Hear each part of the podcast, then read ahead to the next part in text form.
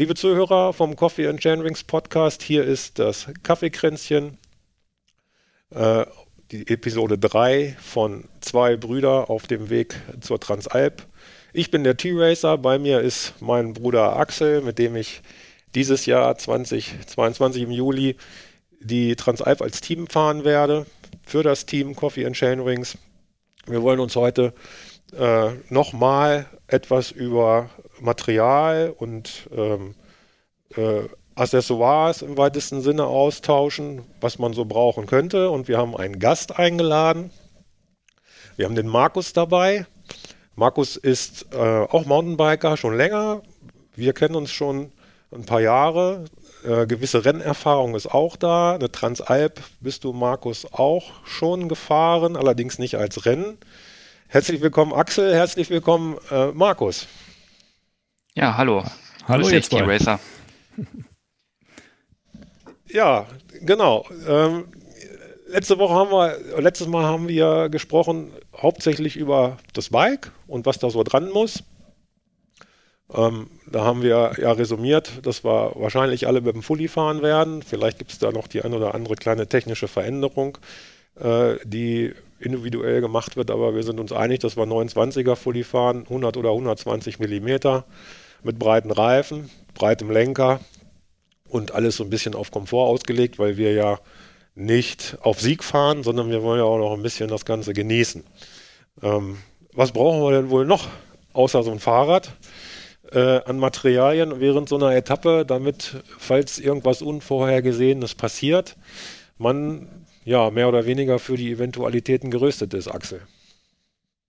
Ja, am besten ein Rucksack mit ganz viel drin, was aber nichts wiegt. ja, das ist schon mal eine gute Idee. Genau. Was muss in den Rucksack denn wohl rein? Ja, ich denke mal auf alle Fälle, da wir ja auf Tubeless unterwegs sind mit Dichtmilch, dass wir auf alle Fälle einen Ersatzschlauch einpacken werden. Und die Frage ist, ob einer reicht oder ob man vielleicht sogar zwei anpackt oder das sich im Team auch aufteilt. Als Beispiel. Ja, also wenn ich äh, allein unterwegs bin auf einem Marathon, habe ich meistens tatsächlich nur einen Schlauch dabei. Das geht mir im Prinzip genauso. Also ich habe bisher auch immer nur einen mitgenommen und ja, das hat bisher eigentlich auch immer gereicht. Die Maxi Salami gibt es ja schließlich auch noch. Das für den Notfall. Genau, das impliziert, ähm, dass du tubeless unterwegs bist. Genau, das ist richtig. Ich fahre auch tubeless. Ja, Max Salami, genau. Ähm, das sind diese, diese Plugs, die man im Fall eines Cuts im, im Reifen oder was auch immer, eine Undichtigkeit, die man dann da reinstecken kann und dann sollen die den Reifen wieder abdichten. Hat das schon mal einer praktisch von euch nutzen müssen? Also ich bisher nicht. Ich habe es nur gesehen, wie es jemand anderes benutzt hat. ich glaube, das war's genau. du. Beim Orbit 360 Grad, wo wir gemeinsam unterwegs waren. Und da war ich eigentlich auch recht positiv überrascht, äh, ja, wie schnell das Ganze vonstatten ging. Und äh, aus der Pause, die dort eigentlich für mich so ein bisschen geplant war, ist nichts geworden, weil wir relativ schnell wieder auf den Rädern saßen. Ja, genau. Wir sind den äh, Orbit 360 äh, Basinghausen gefahren und äh, hatten natürlich, weil es ja eine Gravel-Runde ist, auch den ein oder anderen Gravel-Biker dabei und einer davon hatte relativ am Anfang schon, in den ersten 30 Kilometern, glaube ich, ähm, in seinem Hinterreifen eine Undichtigkeit und dann haben wir da eine Maxalami reingeklemmt und konnten ohne Nachpumpen die restlichen, ich weiß es gar nicht mehr, 150 Kilometer waren es bestimmt noch. Ja, ich glaube, auf 180 sind wir gekommen. Wir haben es ja nicht ganz genau. geschafft. Ja, äh, durchfahren, ohne jeglichen weiteren Pannenfall. Also das hat schon eine überzeugende Performance geliefert, das Zeug. Das war gut. Nicht zu vergessen, dass da immer so ein, so ein Fränzchen da noch raushing von der Salami und der Kollege da sein, sein Lack doch mächtig zerscheuert hat dann hinten an der Kettenstrebe oder Sitzstrebe. Ja, ich hatte vergessen, die äh, zu halbieren und dann guckte die da sehr lange raus, das stimmt, und hat unten im Tretlagerbereich immer munter gegen ähm, den Rahmen geschlagen. Wir hatten auch kein Messer oder eine Schere dabei und dann war der Lack da so ein bisschen beschädigt. Also es reicht tatsächlich die, die halbe Max Salami, die ganze braucht man nicht. Habt ihr denn Erfahrung ähm, mit unterschiedlichen Herstellern dieser Salamis? Gibt es da Qualitätsunterschiede oder taugen die alle was? Ähm, also ich, ja, also ich habe bisher da noch keine Erfahrung mit. Ähm, ich wollte es jetzt eigentlich auch mit der Max Salami, ich habe sie mir jetzt auch mal bestellt, äh, tatsächlich so machen, wenn ein Reifen ein bisschen runtergefahren ist, dass ich den mal mutwillig sozusagen zerstöre und äh, ein Loch reinmache und dann mit, mit der Max Salami einfach mal arbeite und gucke, wie das so funktioniert, damit es dann auch im Ernstfall bei der Transalp äh, für mich nicht das erste Mal ist, dass ich so ein Insert sozusagen da platziere. Ne? Ja. Die ja, Technik du, ist ja nicht neu. als Solofahrer, ne? Genau. Von daher ist ja. das nochmal ein bisschen wichtiger. Ja, ich habe ja mal ein Bruderkind dabei, der kennt sich damit aus. ja. Vielleicht passt ja die Kondition, dass ich hinter euch herfahren kann. Ja, ich denke schon.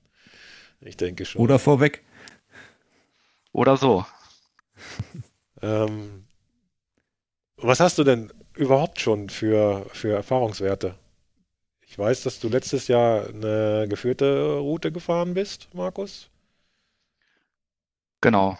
Also ich bin ähm, 2018 äh, eine geführte Route gefahren vom von Österreich dann äh, über die Schweiz dann zum zum Koma See, immer so an der Grenze entlang. Äh, in Landeck sind wir gestartet.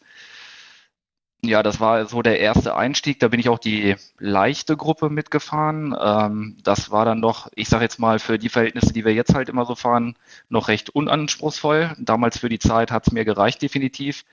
Ähm, da sind wir in der Woche 6000 Höhenmeter gefahren und 330 Kilometer und äh, letztes Jahr ging es dann durch die Dolomiten und ähm, da waren es dann schon 11.000 Höhenmeter an sechs Tagen. Allerdings immer, ich sage jetzt mal, im Wohlfühltempo mit entsprechender Einkehr und den Kaiserschmarrn, den es da mittags gab oder ähnliche leckere Gerichte, wo wir jetzt ja dann auf jeden Fall darauf verzichten müssen während dieses Rennens. Ähm, ich habe aber wirklich das Glück gehabt, dass ich äh, an beiden Veranstaltungen kein, keine Defekte hatte. Ähm, so, so dass es da eigentlich ja keine Probleme gab, irgendwie in einer gewissen Form, dass ich an meine Ersatzteile ran musste. Ähm, was ich aber insgesamt bei den beiden Touren gemerkt habe, ist, dass üblicherweise eigentlich immer nur Reifendefekte dabei waren. Es ist auch mal eine Kette gerissen, aber ansonsten war es äh, entweder der Schlauch oder bei Tubeless halt, dass, dass irgendwo der Reifen beschädigt war. Ähm, dann haben wir halt einfach einen neuen äh, Schlauch eingezogen und dann ging es relativ schnell wieder weiter. Also das waren so die klassischen Pannen und ähm, ansonsten bin ich mit den Gruppen, mit denen ich bei diesen beiden Veranstaltungen unterwegs war, immer gut durchgekommen. Ja, du hast aber auch schon Erfahrung gemacht, wie Tubeless an seine Grenzen kommt. Stichwort Schlattenmeng. Ja, genau. Das äh, war natürlich dann auch so ein Stück weit noch, ja, ich sag jetzt mal ein Sonderfall, hat es mir den Reifen dann auf der Seite auf, aufgeschlitzt und äh, ja, da hätte auch, ich denke mal mit Schlauch oder auch mit anderen Dingen, da war der Schlauch so äh, oder der Reifen so beschädigt, äh, dass da gar nichts mehr zu machen war. Also das äh, wäre natürlich so ein bisschen ein Todesurteil dann auf so einer Etappe. Da kann man dann wirklich drauf verzichten. Also da hätte dann kein Flickzeug geholfen, sondern nur wirklich ein neuer Reifen. Ja, ich empfehle da den letzten Podcast von Coffee und Chainrix mit dem Peter Wautz, wie er heißt, glaube ich.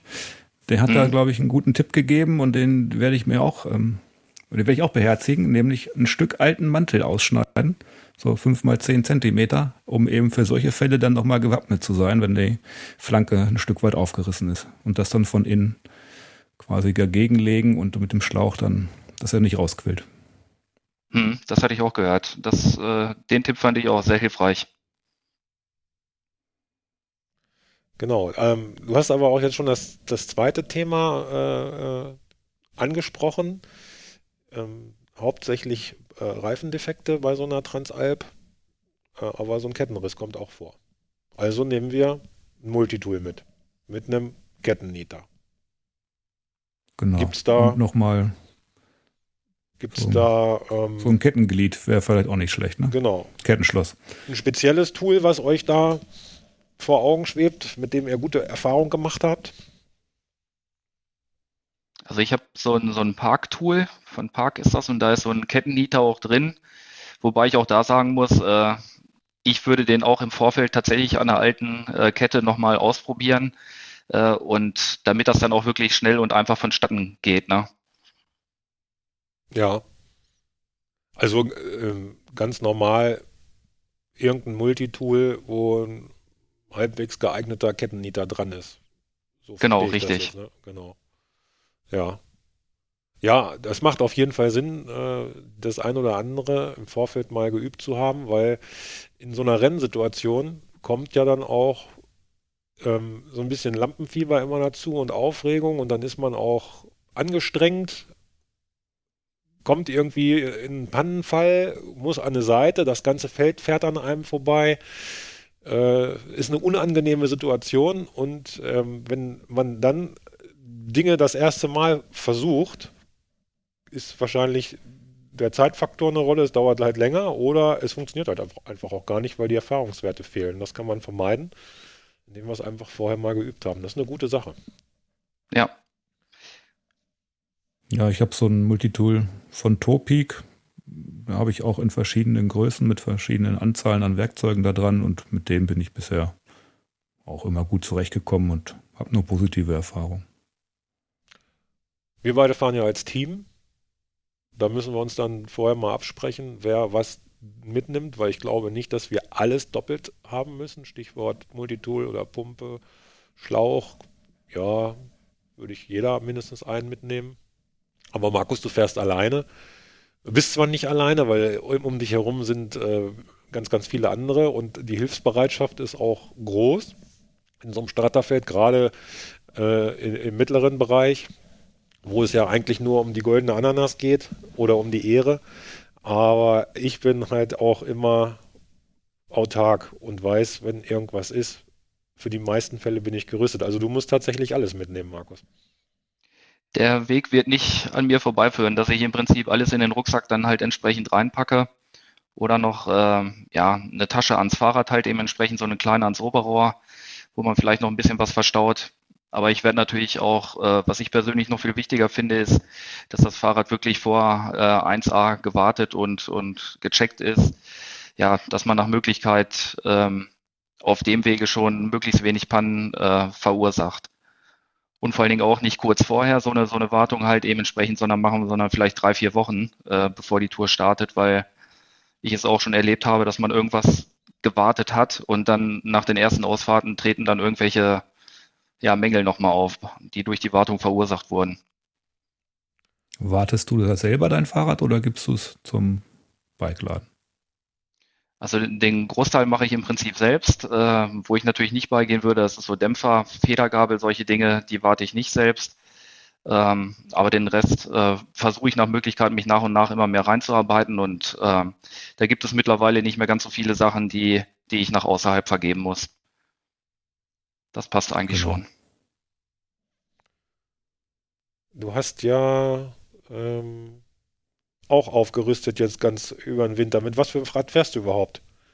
Oder ja, mit welchem Rad willst du äh, äh, die Transalp bestreiten? Du hast ja auch mehrere inzwischen.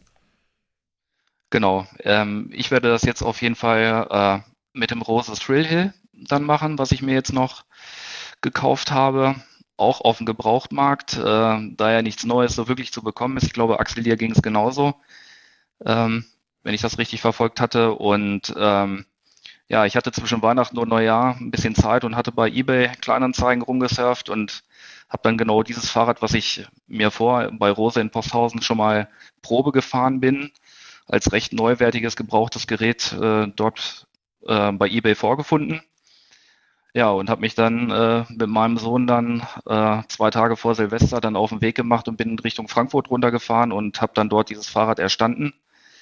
Ähm, ich hatte mich auch, wollte das Fahrrad eigentlich auch im Prinzip neu kaufen bei Rose. Da hieß es dann auch, ja, eventuell ab Januar wieder bestellbar. Ähm, melde dich dann mal beim Newsletter an. Das habe ich auch gemacht, aber siehe da, es ist jetzt äh, Mitte März und äh, bis dato hat sich von Rose da nichts getan. Ähm, von daher habe ich alles richtig gemacht und, und habe dieses Fahrrad praktisch über eBay Kleinanzeigen da erstanden und bin da auch recht zufrieden mit. Ist ein sehr leichtes Rad. Äh, eine Dropper-Post habe ich jetzt mittlerweile schon äh, noch reingebaut, weil das ja auf jeden Fall bei so einer Tour Pflicht ist. Ähm, was ein Riesenvorteil gegenüber dem vorigen Rad ist, dass Dämpfer und Federgabel über einen Schalter gelockt und, und äh, ja, wieder ent, entsperrt werden können. Ähm, das sind auf jeden Fall für mich auch so ein paar Sicherheitsaspekte noch, damit ich dann halt äh, ja gut durch die Transalp dann auch entsprechend komme. Sehr schön. Und 100, die, 100 Millimeter vorne hinten, glaube ich, ne? Genau, 100 Millimeter vorne hinten. 120 wäre vielleicht für die Transalp auch ganz schön, aber ja, das Rest oder das restliche Jahr komme ich eigentlich immer ganz gut mit den 100 Millimetern hier im Weserbergland klar.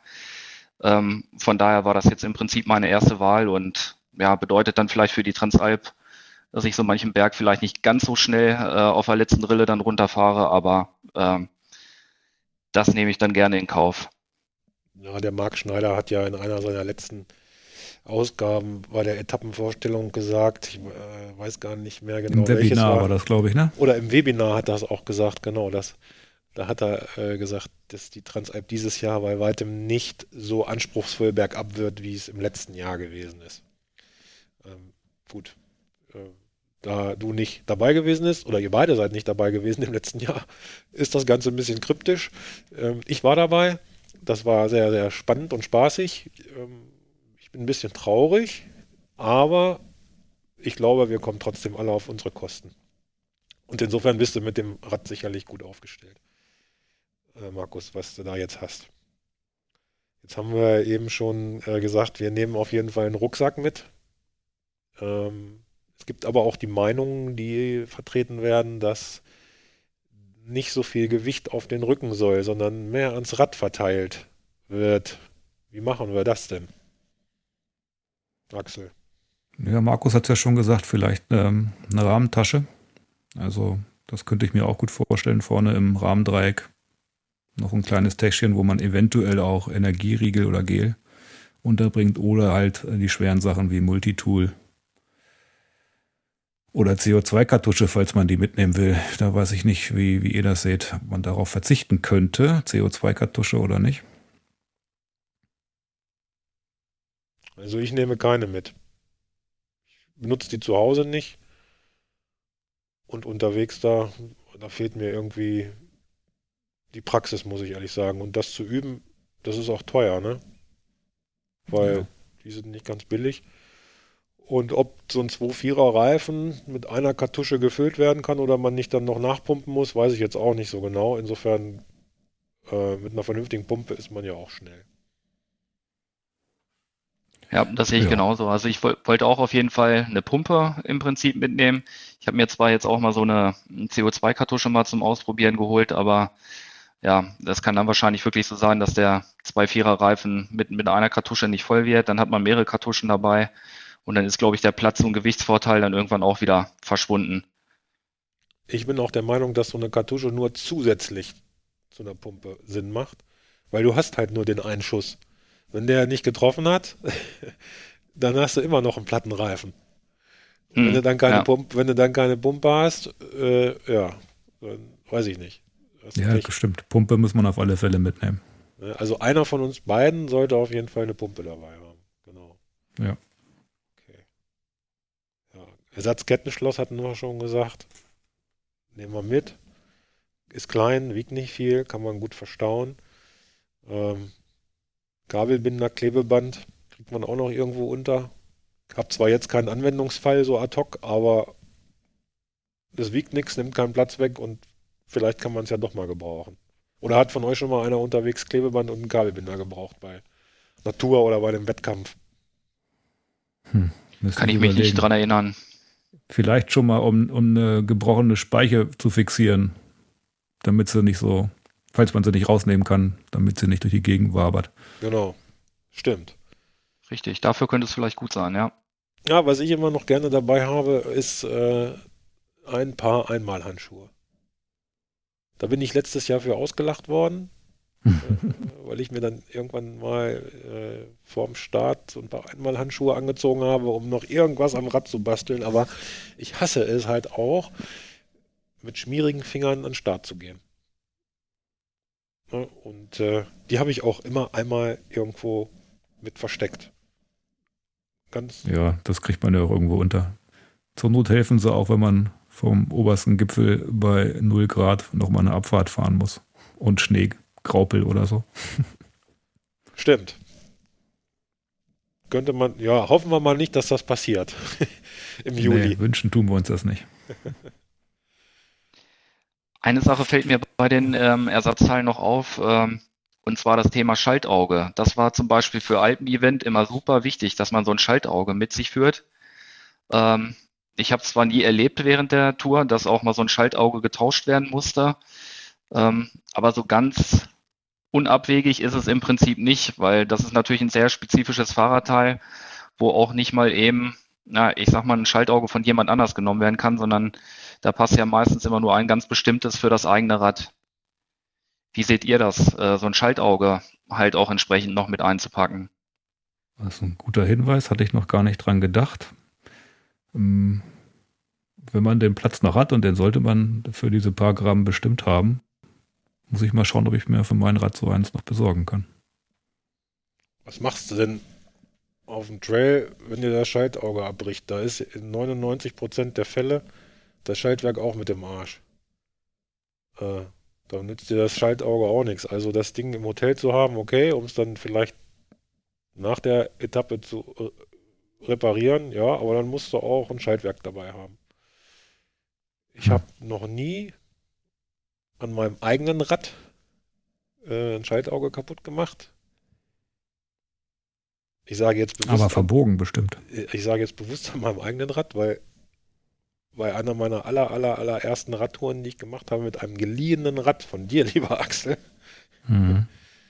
da habe ich das Schaltauge bei dem, beim Rennrad gekillt. Bei dem blauen Focus Italco Max oder wie. Ne, Müsing war es. Müsingrad.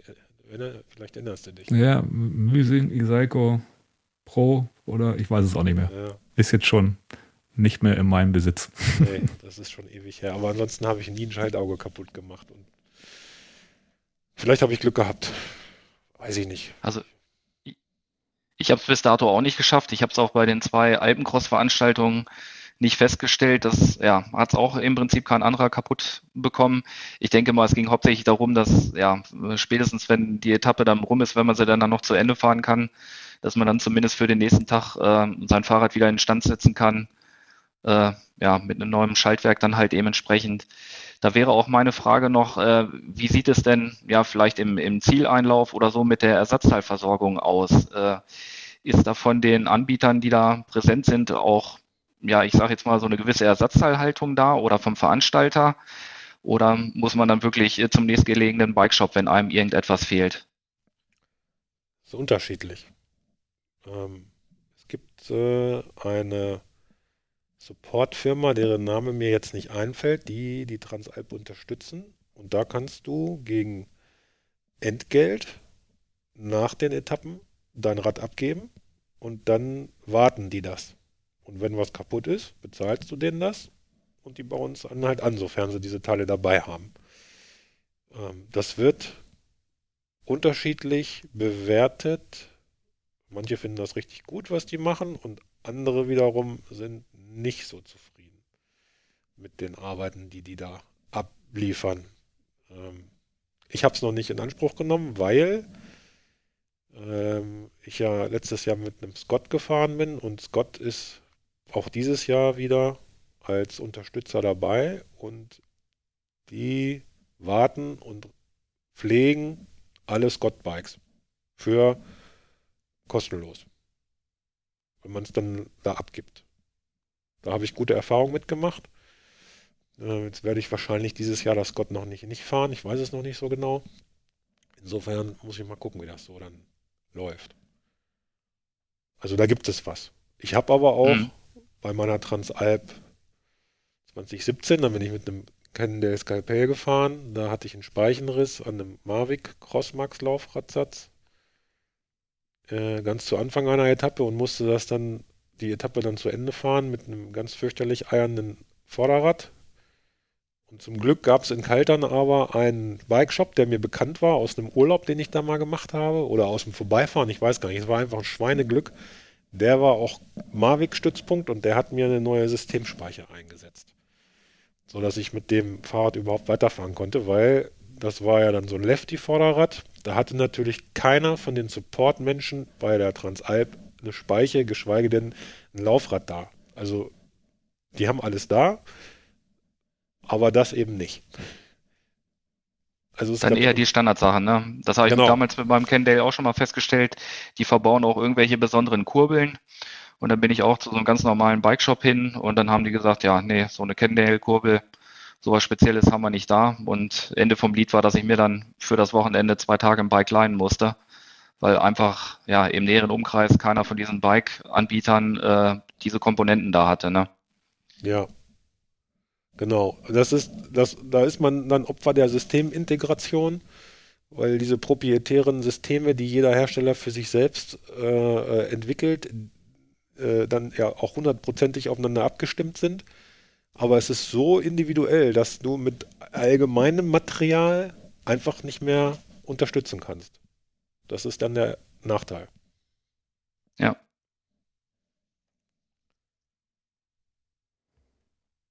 Was haben wir noch auf dem Schirm? Was brauchen wir noch an, an Mittelchen oder Werkzeugen, was wir so ans Rad machen müssen oder im Rucksack dabei haben müssen? Kettenöl. Nimmt jemand Kettenöl mit? Auf so einer Etappe? Für die Etappe? Nee, ne? Braucht man es, glaube ich, nicht. Sollte man ja mit einem gut geschmierten Rad auf die Etappe gehen. Also mitnehmen würde ich es nicht bleibt im Hotelzimmer, ist aber in der Tasche dabei, ne? Genau. Ja. Genau, ja. Gut, dann schließen wir das Thema Material fürs Fahrrad oder für einen Pannenfall einfach mal ab und gehen über. Was äh, brauchen wir denn für die Transalp, die ja eine Woche dauert, an Bekleidung beispielsweise? Wie viele Trikots nehmen wir mit? Wie viele Hosen? was dürfen wir überhaupt alles mitnehmen? Was kriegen wir mit? Äh, äh, wir haben ja äh, beschränkten Platz in der Tasche, die uns da vom Veranstalter gestellt wird. Was passt da so rein? Und was braucht man überhaupt zwingend? Äh, erstmal, klar, jeder hat seinen Helm dabei. Normal. Genau, auf jeden ja. Fall. Ohne den geht's fahrt nicht. Ihr, lass mich kurz bei Helm bleiben. Ähm, fahrt ihr mit Visier vorne dran oder mehr so Richtung Rennradhelm? Markus. Ja, mehr so Richtung Richtung äh, ja, Rennradhelm hätte ich jetzt gesagt. Also und dann ähm, das Problem ist bei mir halt, dass ich eine Brille mit äh, Sehstärke dann halt eben entsprechend brauche, ähm, die jetzt gerade auch dabei ist. Dass, also ich habe mir jetzt eine neue machen lassen. Ähm, und von daher fällt äh, dieses Visier sozusagen für mich dann auch weg. Das hätte für mich jetzt keinen ja, zusätzlichen Nutzen mehr. Ähm, aber für welche, die jetzt halt eben keine Brille entsprechend tragen, ist das vielleicht eine Alternative. Wobei ich mir eigentlich nicht vorstellen kann, ähm, dass bei Wind, also bei starkem Wind oder halt eben entsprechend bei schnellen Abfahrten, so ein Visier einen wirklich äh, gut vor ja, diesen Windströmungen, sage ich jetzt mal, schützen kann. Aber ich habe so einen Helm noch nie besessen, kann ich nicht beurteilen. Ich werde, Hast du so einen Helm? werde. Axel? Ja, Axel. Nee, ich, ähm, das war wahrscheinlich ein Verständnisproblem. Ich meinte jetzt auch nicht so ein, so ein Visier in Form einer Sonnenbrille, sondern ähm, ja, gibt es einen anderen Namen für, für diesen Aufsatz auf dem Helm, um vor Sonneneinstrahlung zu schützen? Dieser schwarze meistens Aufsatz beim Mountainbike-Helm oft vertreten, bei Rennradhelm halt nicht. Wisst ihr, Ach, was ich meine? Schirm, ne? Ja, genau. Das ist genau. wie, wie so ein Schirmchen ist das vorne noch dran. Nein, den habe genau ich nicht an meinem Helm. Also ich war dieses Jahr wahrscheinlich auch mit einem Helm ohne Visier. Äh, aus Gewichtsgründen. Fertig. okay. Ich bin ja, mir noch unschlüssig. Ich habe mir ähm, zu Weihnachten so einen neuen Helm mal besorgt fürs Mountainbike und der hat halt diesen Visierschirm. Äh, aber ich stelle fest, beim Fahren, es irritiert mich doch, weil so ein bisschen ist die Sicht nach vorne dann eingeschränkt. Das nimmt halt ein, ein paar Meter an Sichtweite schon weg. Klar, schützt vielleicht ein Stück weit vor Sonne, aber dafür habe ich ja auch eine Sonnenbrille auf. Insofern wird der eventuell abmontiert und dann ohne gefahren oder, oder ich nehme doch den Rennradhelm. Mal schauen. Ja, die Sitzpositionen werden ja doch äh, irgendwie immer sportlicher zurzeit. Die Räder werden länger der Lenker tiefer. Du hast recht, man muss dann den Nacken schon recht weit überstrecken, wenn man äh, so ein Visier hat, was einem dann nach oben so ein bisschen die Sicht nimmt. Aber ich werde ja auf jeden Fall stylisch ein Racecap unter meinem Helm tragen und da ist ja auch ein Schirmchen dran. Aber den klappst du nach oben. Richtig. Oder? Ja. Habe ich gute okay. Erfahrungen mitgemacht, ne? Vor allen Dingen bei, bei Regen. Wenn es mal richtig gallert, dann äh, klappst du das Ding runter und die, die Brille bleibt trocken. Ja. Du hast immer gute Sicht. Also dieser kleine Schirm von so einer, von so einem Racecap, der, der bewirkt schon was. Bin ich absolut überzeugt von. Und von der ähm, Schweißbindung, sage ich jetzt mal? Ja, kommt aufs Material der Kappe an, ne? Hm, nimmt okay. schon, nimmt, also die nehmen auch schon ein bisschen was auf. Ne? Also da läuft dir nichts in den Augen. Das ist auch noch ein Vorteil, auf jeden Fall. Das ist okay, super. Das ist nochmal ein guter Tipp. Ich habe den Fehler gemacht beim Ötzi, diese Kappe oder auch Schweißband wegzulassen und habe dann den Helm einfach so aufs Haupthaar gesetzt. Und es war keine gute Idee. Ist mir doch ein mächtig Schweiß auch ins Auge gelaufen. Und das, obwohl ich eigentlich immer mit so einer Kappe oder einem Schweißband fahre habe ich es beim Ötzi nicht gemacht. Wahrscheinlich zu sehr im Stress gewesen und vergessen. Ich weiß es nicht mehr. Ja, kannst du dieses Jahr besser machen. ich habe ja sieben Etappen Zeit, ne? Nee, ich meine auch beim Ötzi. Ach so, ja, vielleicht auch das. ja, ja, äh, genau. Ähm, ich habe, ich versuche äh, mein Material so ein bisschen Gewicht op zu optimieren und äh, kann man drüber lachen, aber 40 Gramm hier und 30 Gramm da leichtere Schuhe, ein leichterer Helm, der vielleicht nur 200, 220 Gramm wiegt, statt der, der 300 Gramm wiegt. Dann noch ohne Visier, dann läppert sich das so zusammen und man glaubt gar nicht, wie schnell man da so ein Kilo oder zwei einfach nur an Klamotten sparen kann. Ja, und äh, wer weiß, wie viel Watt man so aufbringen muss, um ein Kilo Gewicht mehr oder weniger einen Berg hoch zu transportieren, der kann sich dann ausrechnen, dass man dann entweder langsamer fährt oder schneller, schneller schwach wird. Oder wie das ist auf immer. jeden Fall ein Argument. Ja, ja ich glaube, man sagt ähm, pro Kilogramm, was man so einen Berg hoch fahren muss, muss man im Schnitt 5 bis 7 Watt aufwenden. So, wenn du jetzt ein Kilo sparst und du hast 5 bis 7 Watt, was du sparst permanent, dann kann sich das ja vielleicht schon auswirken irgendwo bei so einer 5-6 Stunden Etappe. Keine Ahnung. Ist Spinnerei, ne? Diese, ja? Thomas, wirken sich diese Gedanken bei dir auch auf deine Haarpracht aus? Ähm, Kannst du auch mächtig sparen. Was, wiegen, was wiegen denn 20 Zentimeter Haare? Ich weiß es nicht. oh, das ist, glaube ich, nicht zu unterschätzen. Ja, ja. Ja, ja mal gucken. Ich glaube ich glaub nicht das ist ja auch ein Statement, was man abgibt. Ne? Also, das bleibt ja. so. Ja.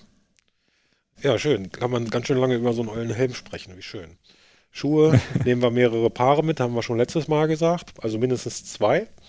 Ich bin derzeit noch auf der Suche nach dem richtigen Paar, ähm, weil das Thema Fußbrand hatten wir ja auch schon letztes Mal äh, etwas detaillierter besprochen möchte ich dieses Jahr nicht wieder erleben. Jetzt bin ich auf der Suche. Ich habe schon, ich habe diverse Paare hier stehen. Das Problem ist halt, man kann die immer nur kurz mal anziehen und wenn man sie dann es geht nur nach optischem Gefallen und nach, nach, nach erstem Gefühl, wie sie sich anfühlen. Ne? Aber wie sie dann nach drei, vier Stunden sich tragen auf, auf so, so einer Rennetappe, das kann man halt nicht simulieren. Und wenn man sie dann nicht behalten will, dann, ja, ja, ich weiß nicht, weiß noch nicht, was ich da so genau mache. Aber okay, zwei ja, Schuhe, Schuhe ist spezielles Thema, ne? Also ja. ich habe auch gerne eine breitere Zehenbox. Äh, und da bin ich aktuell ganz gut bei Scott aufgehoben, sowohl, sowohl im Rennradschuh als auch im Mountainbike-Schuh. Und Shimano zum Teil auch und Northwave auch, aber so einige andere wie Lake oder Giro, die sind mir, und Specialized, die sind mir im Vorfuß zu eng. Ja, ist witzig. Der Björn hatte ja letztes Mal eine Empfehlung gegeben äh, von Specialized, diesen Recon-Schuh. Den habe ich mir jetzt hier schicken lassen in der S-Works-Version. Und den bin ich jetzt einmal gefahren. Ist super bequem gewesen. Bis nach einer Stunde auf der linken Seite außen unterm Knöchel sich eine Druckstelle gebildet hat, weil da dieser Rand so hart ist. Dann habe ich da jetzt Einlagen um. reingemacht, damit der Fuß im Schuh so ein bisschen höher kommt. Und da habe ich dann aber gemerkt, dass ich Knieschmerzen kriege. also, wie gesagt, ich bin dann noch in der Findungsphase.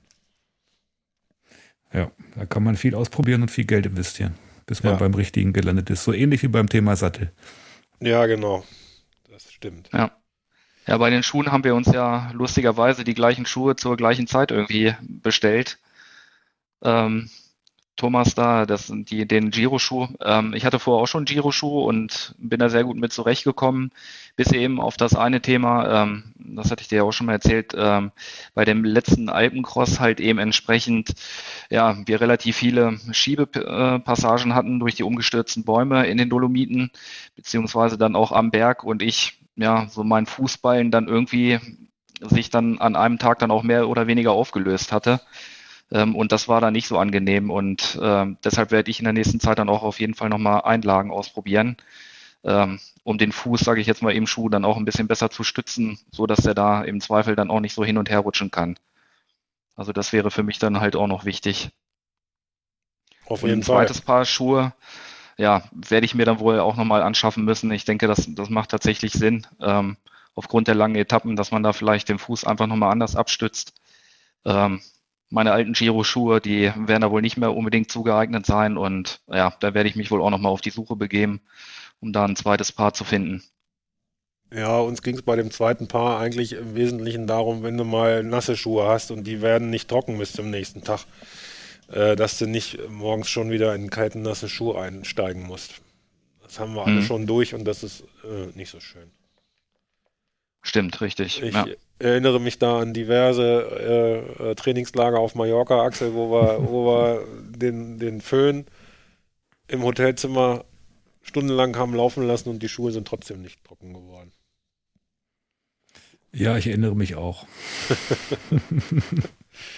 ja, und das ist noch nicht, das ist nicht einmal passiert, das ist schon so oft passiert, auch bei Transalp-Touren und ach, was weiß ich, nasse Schuhe sind einfach scheiße. Ja. Mit dem Föhn schafft auch immer ein gutes Aroma. Ja, genau. Ja, und dann sind die ja zum meistens dann auch an so einem kurzen Kabel dran. Das heißt, man kann damit auch nicht irgendwie raus vor die Tür oder so. Ja, so, das nee. ist ein angenehmes Zum Teil Aroma. sogar den Knopf dauerhaft selbst drücken, sonst gehen die wieder aus. Genau. Oder mit, Dafür, oder mit Klebeband umwickeln. Dafür ist dann wieder das Klebeband gut. Oder da. der Kabelbinder. Wir nehmen das auf jeden Fall mit. Sehr schön. Sehr schön. Da schließt sich der Kreis. Ja. Gut, ein paar Hosen brauchen wir, ein paar Trikots, zwei kurze, zwei lange. Trikots oder mehr? Mhm. Also ich würde, glaube ich, schon mehr mitnehmen, weil die Trikots, die wiegen ja wirklich nichts. Ähm, und Platz nehmen sie auch nicht weg. Ähm, von daher würde ich da schon mehr einpacken, dass man ja nicht so häufig waschen muss oder ja vielleicht sogar so viele Trikots dann halt eben entsprechend mit hat, dass man wirklich einfach jeden Tag in frisches dann halt reinspringen kann.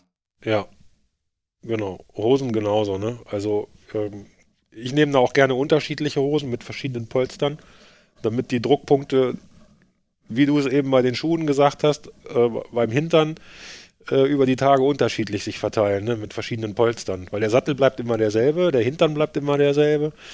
Äh, aber so nach, nach, nach äh, drei, vier Etappen merkt man dann schon den Verschleiß im Sitzfleisch. Und wenn ich dann da meine andere Hose anziehe und äh, der Druckpunkt sich ein bisschen verändert, ich finde das ganz gut. Wie ist das bei euch?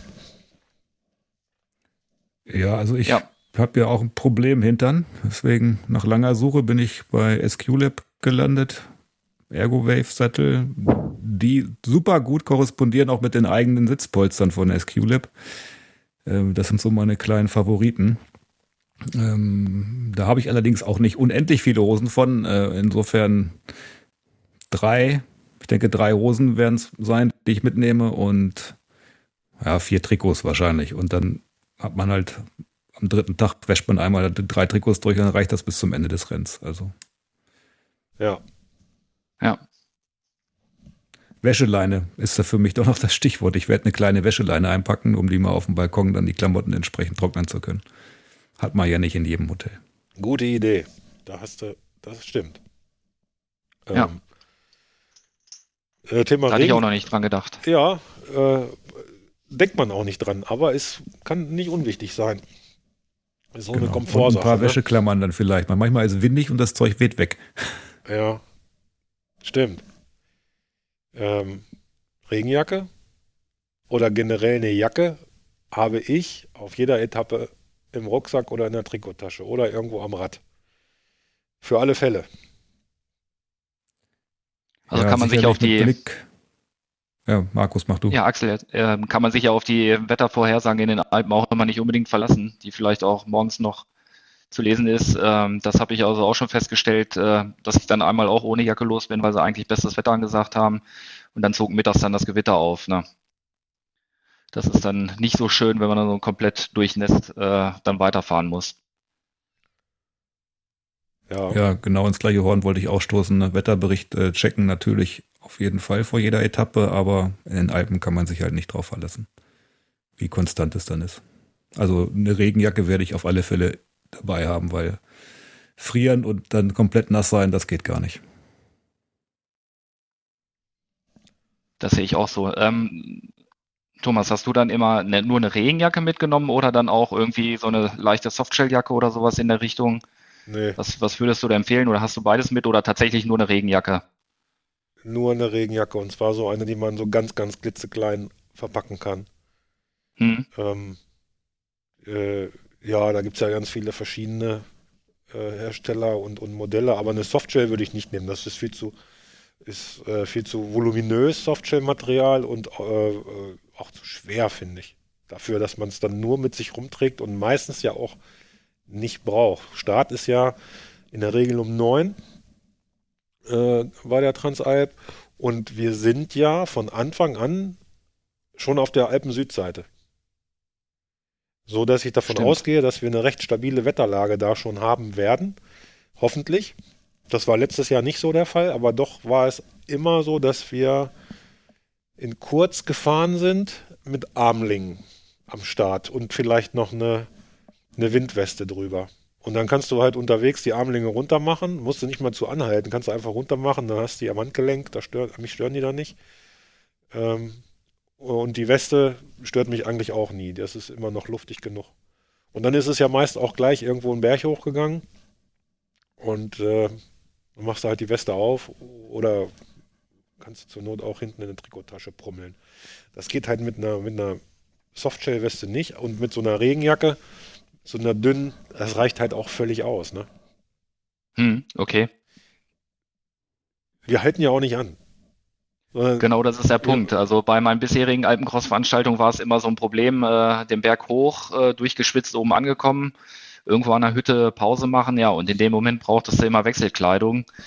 Deswegen ist man immer gefühlt so mit zwei, drei Trikots dann äh, rumgefahren, die man dann ja bei der Pause dann irgendwo wieder über den Zaun gehängt hat, äh, in der Hoffnung, dass es trocken wird und für die nächste Pause dann sozusagen wieder nutzbar ist. Aber hier fährt man ja mehr oder weniger in eins durch, sodass das Kleidungsstück, was man anhat, dann ja auch reichen sollte. Genau, ich erinnere mich da an äh, einen gemeinsamen Gardasee-Urlaub. Äh, Axel, da sind wir oben zum Trümaizo gefahren, da gibt es auch noch schöne Bilder von und dann haben wir im Schnee gestanden und es war schweinekalt am Refugio und die hatten, glaube ich, eigentlich zu. Und dann haben, haben die uns aber reingelassen und wir haben uns dann da um den halbwegs warmen Ofen geschart und haben unsere total nassen Sachen von dem durchgeschwitzt versucht da zu trocknen, weil wir da nicht drauf vorbereitet waren und sind dann irgendwann weitergefahren mit halb nassen Sachen und überhaupt nicht richtig ausgerüstet. Das ist natürlich, ja. da nützt dir so eine dünne Regenjacke dann natürlich auch nichts. Ne? Da musst du dann halt durch. Nee, Aber das, das war schon extrem. Das war extrem, ne? Ja. Aber Markus, das ist genau der Punkt. Ähm, wir fahren morgens los und kommen dann irgendwann im Ziel an. Das kann lange dauern, je nachdem, wie, sie, wie, wie die Etappe so gestrickt ist, von der, von der Schwierigkeit her, von den Streckenverhältnissen und auch von der Länge. Aber in der Regel hältst du nicht an, um eine Pause zu machen, während du bei Natur tatsächlich ja Pausen machst. Und wenn du dann wieder anfängst, in, mit den nassen Sachen loszufahren, das ist unangenehm und ja, bist vielleicht auch krank oder was weiß ich. Aber wenn du die Belastung hochhältst, dann macht es eigentlich auch nichts, wenn du mal so einen Regenguss abkriegst. Äh, der Körper produziert so viel Wärme, dass man eigentlich nicht friert. Man darf nur den Wind nicht an, an den Körper lassen. Und da muss halt außen eine Schicht auf die nassen Klamotten zur Not. Und da ist so eine winddichte Jacke oder eine Regenjacke dann gut, dass dieses Mikroklima sich unten drunter bildet. Dein, also dein, dein eigener Dampf, in dem du dann stehst. Und dann kühlst du nicht so aus. Das geht natürlich mhm. auf so einer 1000 Meter Abfahrt mit ordentlich Tempo. Bei einer Rennrad-Transalp ist das auch wieder anders. Ne? Da, wirst du, da frierst du wie ein Schneider. Äh, beim Mountainbiken, ja, es ist schwierig. Ey. Es ist, ist auch individuell. Ja, ne? Man muss es schon auch vom Wetter abhängig machen. Ja. Wenn den ganzen Tag kalte Temperaturen vorhergesagt sein sollten und dann fährt auch noch Regen, dann macht es vielleicht auch Sinn, doch über eine Softshell Jacke, eine dünne nachzudenken, die man mitnimmt, weil man weiß, man wird sie wahrscheinlich den ganzen Tag tragen. Aber wenn man damit rechnet, dass man das noch irgendwo verstauen müsste am Fahrrad, weil es dann eben doch warm wird mit 20 bis 30 Grad, dann würde ich darauf verzichten. Und mit, Arm, mit entsprechendem Zwiebelprinzip und kleinteilig mit Armlingen, Knielingen, Weste, was man auch immer sich vorstellen kann, dann arbeiten. Ja, ja, bin ich bei dir. Hängt ja auch so ein bisschen ab, in welche Region wir so fahren. Ähm, Wenn es hochalpin wird, weil ich sage, sage mal über 2500 Meter hoch und dann bist du da oben in so einer Schlechtwetterregion. Wenn du da keine vernünftigen Klamotten hast, hm, das ist, das kann gefährlich werden. Ja, Wenn du so eine Etappe hast, die nur irgendwo so, so, so, eine Überführungsetappe ist, wo du nur so auf halbe Höhe irgendwo fährst und dann viel in den Tälern rumgondelst oder auf halber Höhe, ich sag mal bis 1500 Meter vielleicht oder was, und du bist immer irgendwo unterhalb der Gipfel. Da ist es vielleicht ein bisschen anders zu bewerten dann auch. Ne? Ja. Also in der Reisetasche ist auch das Equipment für etwas kältere Tage enthalten. Auf jeden Fall. Wobei ja jetzt bei der jetzigen Tour, glaube ich, die äh, Höhenmeter, so wie ich es gesehen hatte, geht es ja nur so bis, also was heißt nur, aber so bis 2,2, 2,3 irgendwie, glaube ich, hoch. Äh, so ganz hochalpin wird es ja dann zum Glück, sage ich jetzt mal in Anführungsstrichen, nicht, ne? wo es dann vielleicht nochmal so richtig kalt werden könnte. Aber für Schnee kann es natürlich trotzdem immer reichen, wenn entsprechende Wetterlage aufzieht oder Gewitter oder sowas ähnliches. Ja, ich glaube, das sind die beiden Kronplatztage, ne? Das sind, glaube ich, die höchsten sogar. Von den, ich, von glaube, den... ich glaube es auch, wenn ich es richtig im Kopf habe. Ja, ja. und äh, der vom wird Kron... schon schön werden. Auf jeden Fall. vom Grundplatz, da bist du auf 2,3, glaube ich, knapp. Aber da bist du auch nur kurz und dann fährst du gleich wieder runter. Und ich weiß, ja. dass man da schnell wieder runter ist.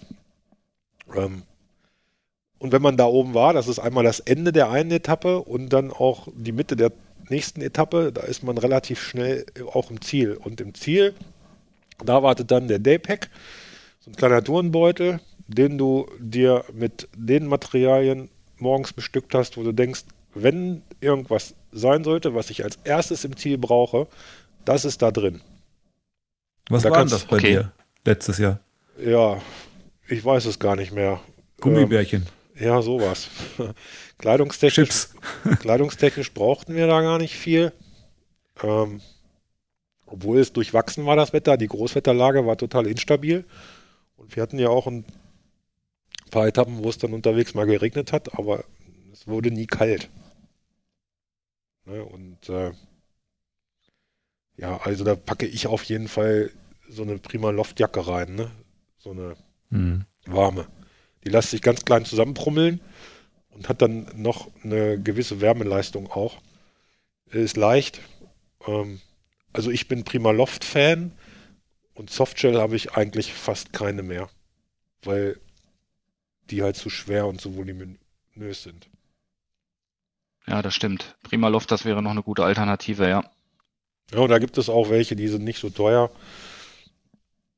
Und äh, ja, das kann man dann nochmal investieren. Das sind auch so Sachen, die kann man auch hier zu Hause auftragen, wenn man fährt. Ja, und Arm- und Beinlinge hat man ja sowieso. Also Armlinge habe ich eigentlich immer dabei. Beinlinge, ja, weniger. Ich bin an den Beinen nicht so nicht so kälteempfindlich.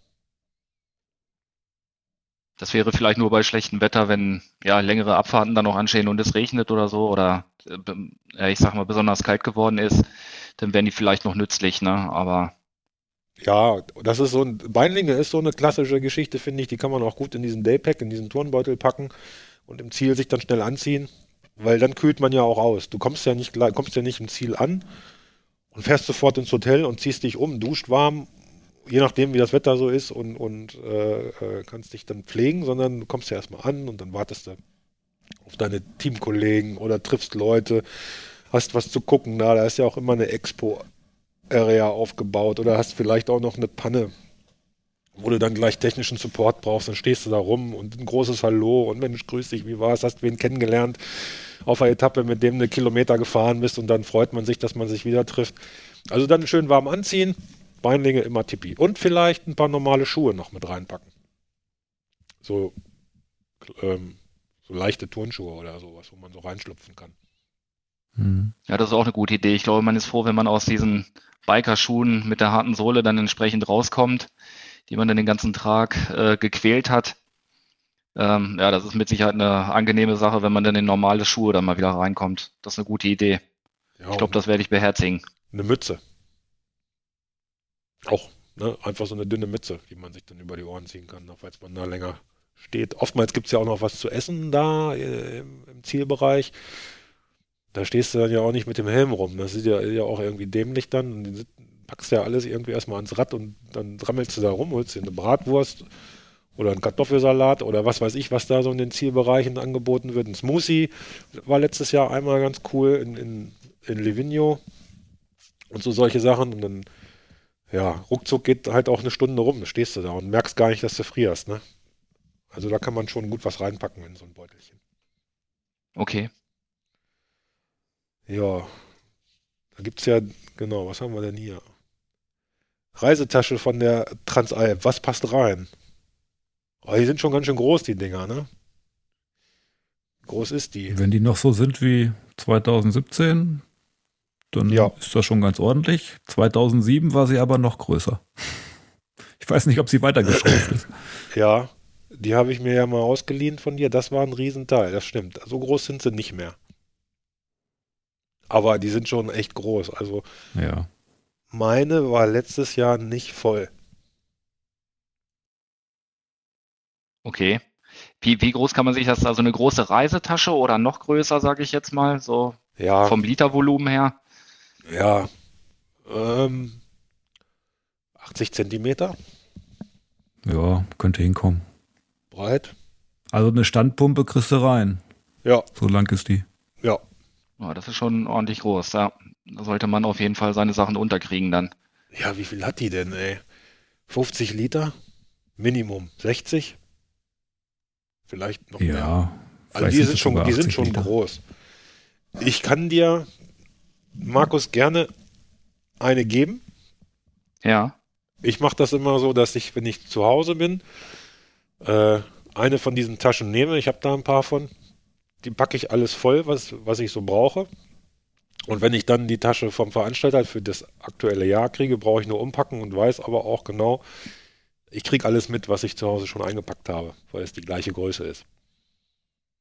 Das wäre auf jeden Fall hilfreich. Dann hat man ja, einfach mal so ein Maß gehabt, äh, kann seine Sachen einpacken und äh, sich dann vielleicht von liebgewordenen Sachen nochmal im Vorfeld doch lieber trennen, wenn es dann doch nicht reinpasst.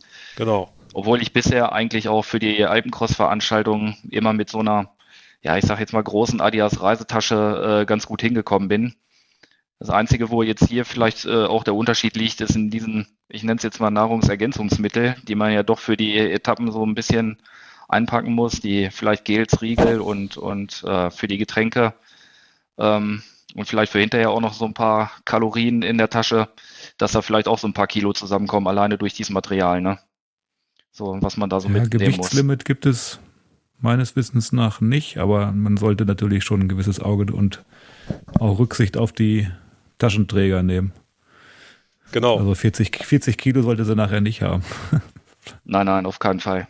Nein, das sind, da, da, da haben die auch äh, irgendwann schon mal darauf hingewiesen, dass man ähm, da ein bisschen Mitleid haben sollte und keine Wackersteine mit reinpackt. Also, weil das mitunter zarte Persönchen auch sind. Und die wuchten ja nicht nur deine eigene Tasche, sondern das sind ja, ist ja ein riesen LKW voll. Das sind 600, 800 Taschen, ne?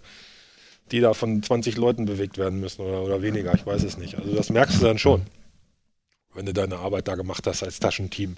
Da sollte man Rücksicht drauf nehmen, auf jeden Fall. Ja. ja. Aber du hast gerade noch ein schönes Stichwort gebracht. Nahrungsergänzungsmittel. Genau. Ähm, Riegel und Gels, ne? Für die Etappen, für die Versorgung. Genau. Und äh, um sich sein äh, Kohlenhydratgetränk anzumischen, äh, entsprechendes Pulver, was ja dann auch in der großen Dose meist ist. Und für so eine Woche, da braucht man einen gewissen Vorrat. Ja, das muss auch mit in die Tasche mhm. rein. Und das ist auch nicht leicht, das Zeug. Ne? Genau. Richtig.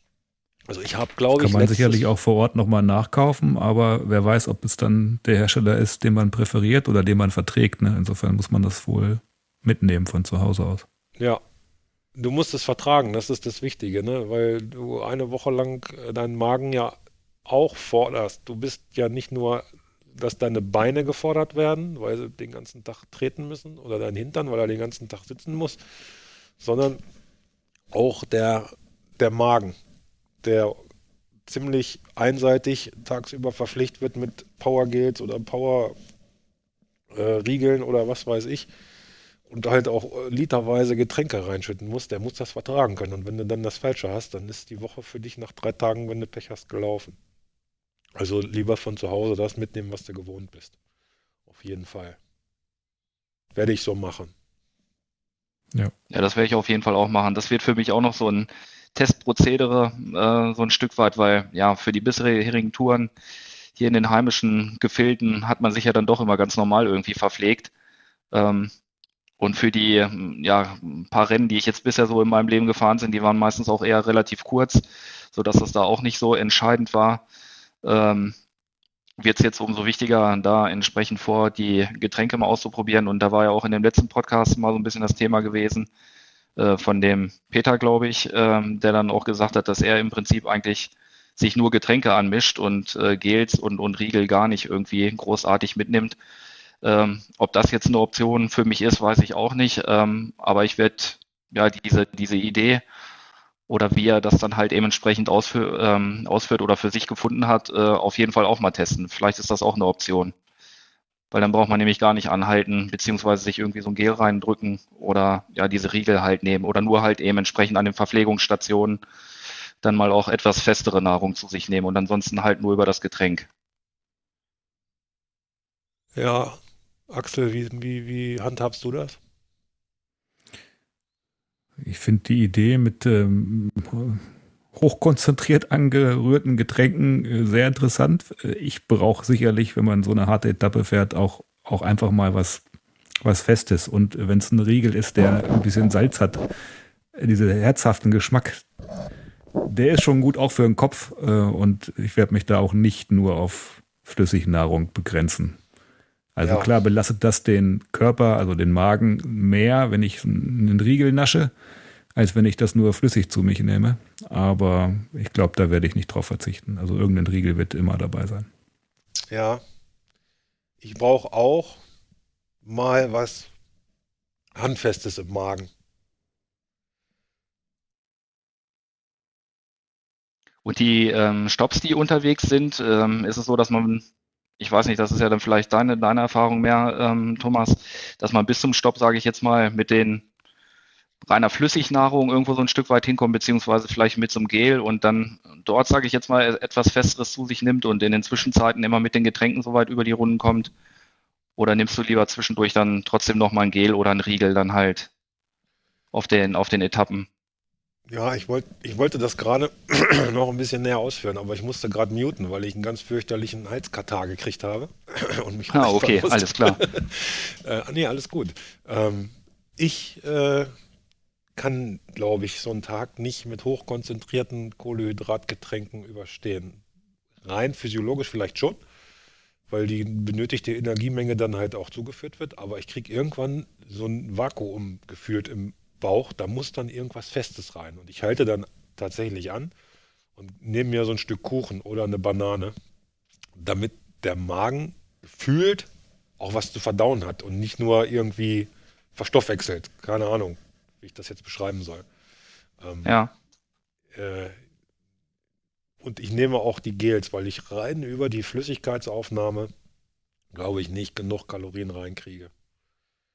Äh, was ich so während so einer Etappe brauche. Dann breche ich irgendwann ein, weil ich einfach nicht genug trinken kann und äh, ich weiß gar nicht, wie viel ich dann trinken müsste, wenn ich 85 Gramm Kohlenhydrate pro Stunde zu mir nehmen würde, das wäre schon anderthalb Pullen.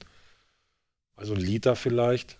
Und Rucksack ist anderthalb Liter und dann noch eine Pulle. Also ich habe vielleicht zwei, 2,25 Liter dabei. Das würde nicht reichen. Da werde ich vielleicht drei Stunden mit hinkommen. Aber auf den langen Etappen eher nicht. Okay.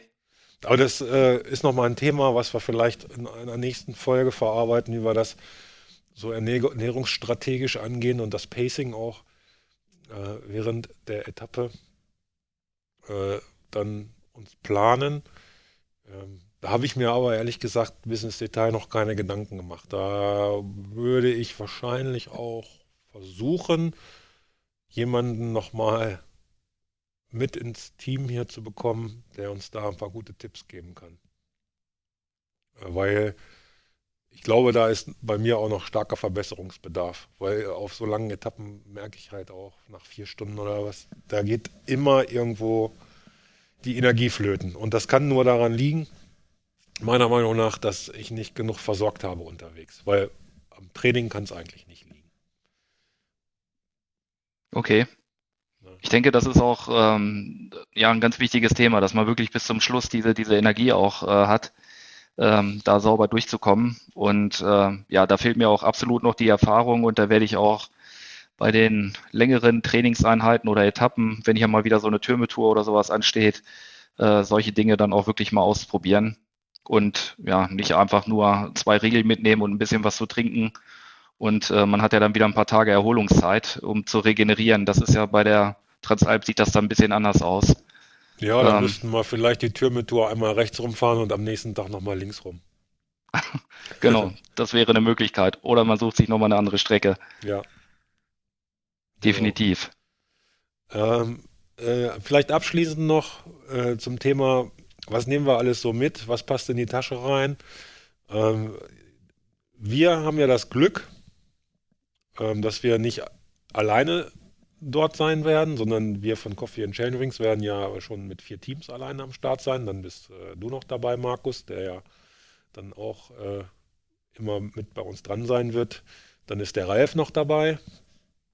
Äh, der hat ja dann auch seine Frau mit dabei und auch die anderen äh, Teamkollegen von Coffee and Chain Rings. Da wird auch die ein oder andere Partnerin dabei sein, die ja auch äh, Fahrzeuge dabei haben. Das heißt also, wir sind nicht wir haben das Glück, dass wir nicht nur auf die Tasche angewiesen sind, die wir vom Veranstalter kriegen, sondern wir können vielleicht auch zur Not das ein oder andere kleinere Gepäckstück oder Ersatzteil in einem Begleitfahrzeug unterbringen, ähm, was uns im Fall der Fälle dann äh, ja aus, in der Not äh, helfen würde. Also das können wir getrost im Hinterkopf haben. Das finde ich hm, eine ganz okay. schöne Geschichte ja, das, äh, ja. So Zum Beispiel, äh, wo wir vorhin drüber gesprochen Ja, genau. also der Ralf, ja. der wird sicherlich ein zweites Rad dabei haben. Das macht er immer so. okay. Hat er das schon mal gebraucht oder ist es einfach aufgrund der, der Zeit, dass er dann im äh, nicht Flicken braucht unterwegs oder, oder wenn es an der passenden Stelle ist, dass er dann einfach nur das Fahrrad wechseln braucht und Zeit spart? Nee, ich glaube, so, so, so schnell wird es dann auch nicht gehen, aber zumindest, wenn er es bräuchte, könnte er es am nächsten Tag nutzen, weil ähm, ähm, die Sabine, die steht auch immer irgendwo an der Strecke und unterstützt ihn mit Flaschen und seinem Zaubertrank. Aber ich glaube nicht, dass sie das Rad selbst dann schon irgendwie aus dem Auto gepult hat, weil das Auto ist erfahrungsgemäß rappelvoll bis Unterkante Oberlippe. Das kriegst du da nicht raus. Ähm, also dann wirklich nur im Notfall, falls das Rad so kaputt ist, dass man am nächsten Tag nicht mehr starten könnte und dann aber ein Reserverad dabei hat. So meine ich das. Hm, okay. Ja, ja. gut. Ähm, habt ihr noch was? Ja, vielleicht Eigentlich nicht. das nächste Mal. Ich denke mal, heute sprengt es den Rahmen, aber ähm, ja, Powermeter, Training, ja, nein, beziehungsweise Transalp und dran orientieren oder doch nach Puls. Das ist auch nicht ganz uninteressant. Ja, genau das ist ein äh, schönes äh, Stichwort zum vielleicht Anteasern für unsere kommende Episode, wo wir uns über das Training für die Transalp austauschen wollen. Ähm, wir trainieren ja jetzt schon ein paar Wochen äh, oder Monate auch schon und wollen dann einfach mal mitteilen, was wir da so machen, wie unser derzeitiger Stand ist und was wir da für Materialeinsatz haben oder für Strategien verfolgen. Dazu werden wir hoffentlich auch einen Gast haben, der, das kann ich an dieser Stelle schon mal verraten, die Transalp schon mal gewonnen hat und auch im letzten Jahr auf dem Podium äh, gestanden hat. Der kann uns da bestimmt wertvolle Tipps noch geben, ähm, wie man so ein Training ähm, vorbereiten kann oder durchziehen kann für die Transalp. Ähm, ich bedanke mich auf jeden Fall erstmal bei euch für unseren Austausch hier. Bedanke mich bei den Zuhörern, die diese Podcast-Folge hoffentlich dann auch gut gefunden haben und verabschiede mich dann mit den Worten, ja, bis zum nächsten Mal. Macht's gut. Ja. Das wünsche ich euch Dankeschön. auch. Dankeschön. Hat Spaß Vielen gemacht. Dank. Vielen Dank. Jawohl.